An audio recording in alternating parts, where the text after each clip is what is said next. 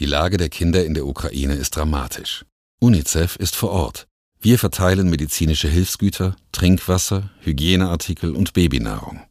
Bitte helfen Sie den Kindern und spenden Sie jetzt auf unicef.de. Vielen Dank. Ne Dosis Wissen, der Podcast für Health Professionals. Guten Morgen und willkommen zu Ne Dosis Wissen. Hier geht es werktags in der Früh immer um Themen, die für Menschen aus dem Gesundheitssystem besonders spannend oder interessant sind. Und heute beschäftigen wir uns mit einem, was roundabout so 8 Millionen in Deutschland betrifft, nämlich Asthma und vor allen Dingen die Asthmatherapie. Mein Name ist Laura Weisenburger. Ich bin Ärztin und Wissenschaftsredakteurin bei der Apothekenumschau und vertrete Dennis Ballwieser. Heute ist Donnerstag, der 5. Mai 2022. Podcast von gesundheithören.de und Apothekenumschau Pro. So, worum geht's? Was ist hier jetzt der Anlass zu diesem Thema? Am 23. April, also jetzt gerade erst, wurde ein Viewpoint im Lancet veröffentlicht. Wer jetzt das Lancet nicht drauf und runter liest, jede Woche, der Viewpoint ist ein bisschen mehr Meinung, aber trotzdem basierend auf ziemlich viel Forschung, wissenschaftliche Leitlinien, Empfehlungen und so weiter und so fort. Und da hat ein Team aus der Pneumonologie darüber geredet, dass wir die neuesten Leitlinien, die nationale Versorgungsleitlinie für Asthma ist nämlich 2020 ziemlich neu erschienen, dass wir die besser umsetzen müssen und dass wir auch umdenken müssen, wenn wir an das Therapieziel denken bei der Asthmatherapie. Federführend dabei war Professor Dr. Marek Lomatsch von dem Universitätsklinikum in Rostock. Mit ihm haben wir auch gesprochen. Und ihm war es besonders wichtig, dass eben diese neuen Leitlinien flächendeckend umgesetzt werden. Das werden sie nämlich aktuell so noch nicht. Und dass man eben in Zukunft auch mehr in eine andere Richtung denkt, also mehr über Remission des Asthmas tatsächlich spricht. Remission, ja, geht denn das überhaupt? Ja, das schauen wir uns jetzt genauer an zum ersten Kaffee des Tages.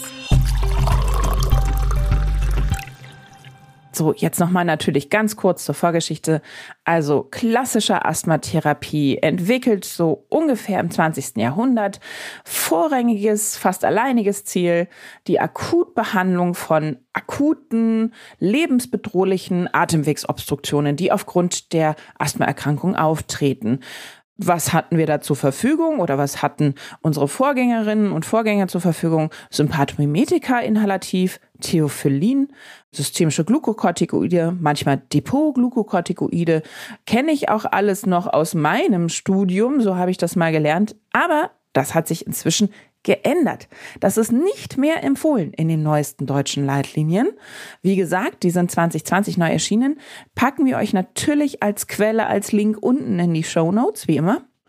Und warum ist es nicht empfohlen?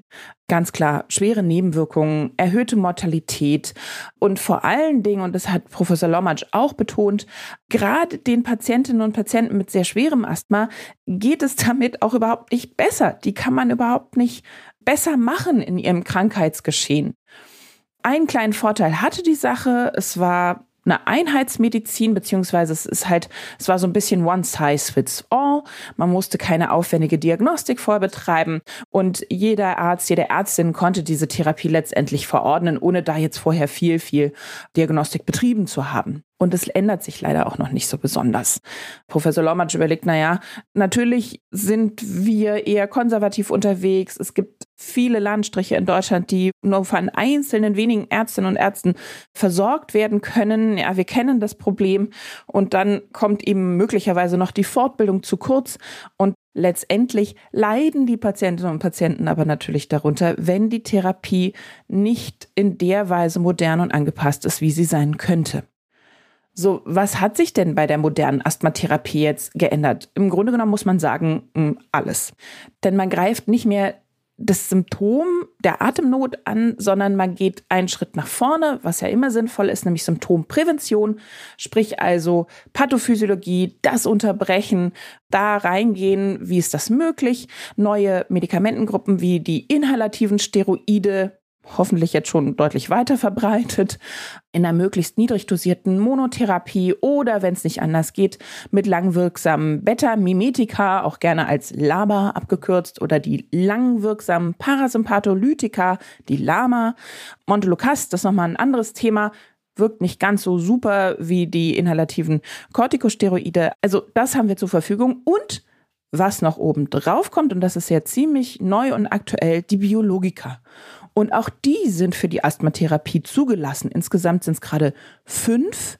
Vier darf man selbst applizieren und eins ist aktuell gerade in der Neuzulassung zur Asthmatherapie. Also es gibt ein ordentliches Spektrum an Medikationen, die wir zur Verfügung haben.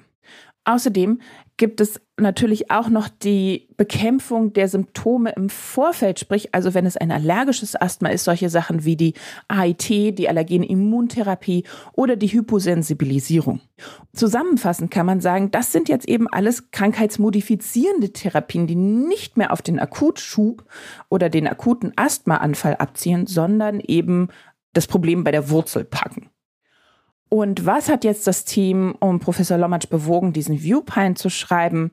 Es geht vor allen Dingen darum, dass man eben die Einstellung gegenüber der Asthmatherapie grundlegend ändert oder dass die sich bei vielen Praktizierenden ändert und dass man eben mehr von der Remission spricht im Sinne von Symptome treten für eine sehr, sehr lange Dauer überhaupt gar nicht erst auf.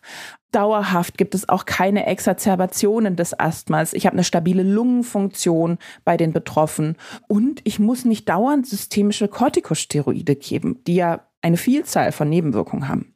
Wie komme ich dahin? Wie kann ich verhindern, dass Symptome überhaupt erst auftreten? Frühzeitig die inhalativen Corticosteroide, die ICS, einsetzen, eventuell mit Formoterol Bedarfstherapie ergänzen und natürlich dann, wie gesagt, die Biologiker auch an diese denken. Die Evidenz, hat der Professor Lommatsch nochmal betont, ist für die auch sehr, sehr gut. Teilweise haben die dann noch positive Nebeneffekte, wie zum Beispiel die Rhinosinusitis wird auch gut bekämpft, die atopische Dermatitis, die bei vielen Asthma-Erkrankten dabei ist. Darauf haben sie auch einen Effekt. Das Einzige, was ein auf den ersten Blick vermeintlicher Nachteil ist von diesem Therapieansatz, man muss sich ein bisschen mehr Mühe geben im Vorfeld. Sprich, die Diagnostik ist ein bisschen aufwendiger. Ich muss eben genau gucken, okay, was sind die Auslöser? Ich muss eine ausführliche Anamnese machen mit den Betroffenen.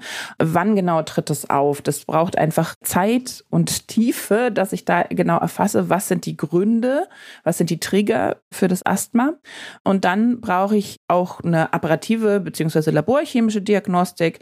Es müssen Biomarker bestimmt werden, die Bluteosinophilen. Ich brauche ein vernünftiges Spiro, Spirometrie Therapie und dann kann ich anfangen zu therapieren. Das darf uns aber nicht davon abhalten, dass man das eben tut nach den neuesten Leitlinien. Wie sieht es in anderen Ländern aus? Tja, in den USA ist die Leitlinie da nämlich auch deutlich strenger. In Deutschland ist es eher eine Empfehlung, dass man eben die Therapie jetzt nach den neuesten Standards durchführen sollte. In den USA sind die teilweise einfach verboten die älteren Medikamente. Also was heißt verboten? Es gibt sie natürlich noch, aber es ist nach den Leitlinien überhaupt nicht mehr erlaubt, zum Beispiel die systemischen Glukokortikoide da einzusetzen. Das heißt, was ist jetzt das Fazit von der ganzen Geschichte? Was kann man tun, wenn man jetzt in der Praxis ist und sagt, okay, Mist, ja, das stimmt, da muss ich nochmal genauer nachschauen. Also nochmal genau in die Leitlinie gehen. Wie gesagt, findet ihr in den Show Notes, genauso wie auch den Viewpoint aus dem Lancet natürlich. Dann kann man gucken, okay, Ärztekammern im eigenen Bundesland oder sonstige Gesellschaften bieten die gerade Asthma-Fortbildungen an. Dann kann man da noch gleich ein paar CME-Punkte dazu sammeln und dann einfach bei jedem neuen Patienten, jeder neuen Patientin dran denken, up-to-date diagnostizieren und therapieren. Das hat für alle einfach einen besseren Outcome. Das war eine Dosis Wissen für heute. Mein Name ist Laura Weisenburger. Ich bin Ärztin und wissenschaftliche Redakteurin bei der Apothekenumschau. Und wenn ihr jetzt wen kennt, der diese Folge auch unbedingt hören sollte, dann leitet sie doch einfach weiter. Das geht nämlich ganz leicht. Bei Spotify und Apple Podcasts zum Beispiel könnt ihr da auf einen Button klicken. Teilen heißt der. Genau. Und ich freue mich, wenn wir uns morgen dann wieder hören. Bis dann. Ein Podcast von gesundheithören.de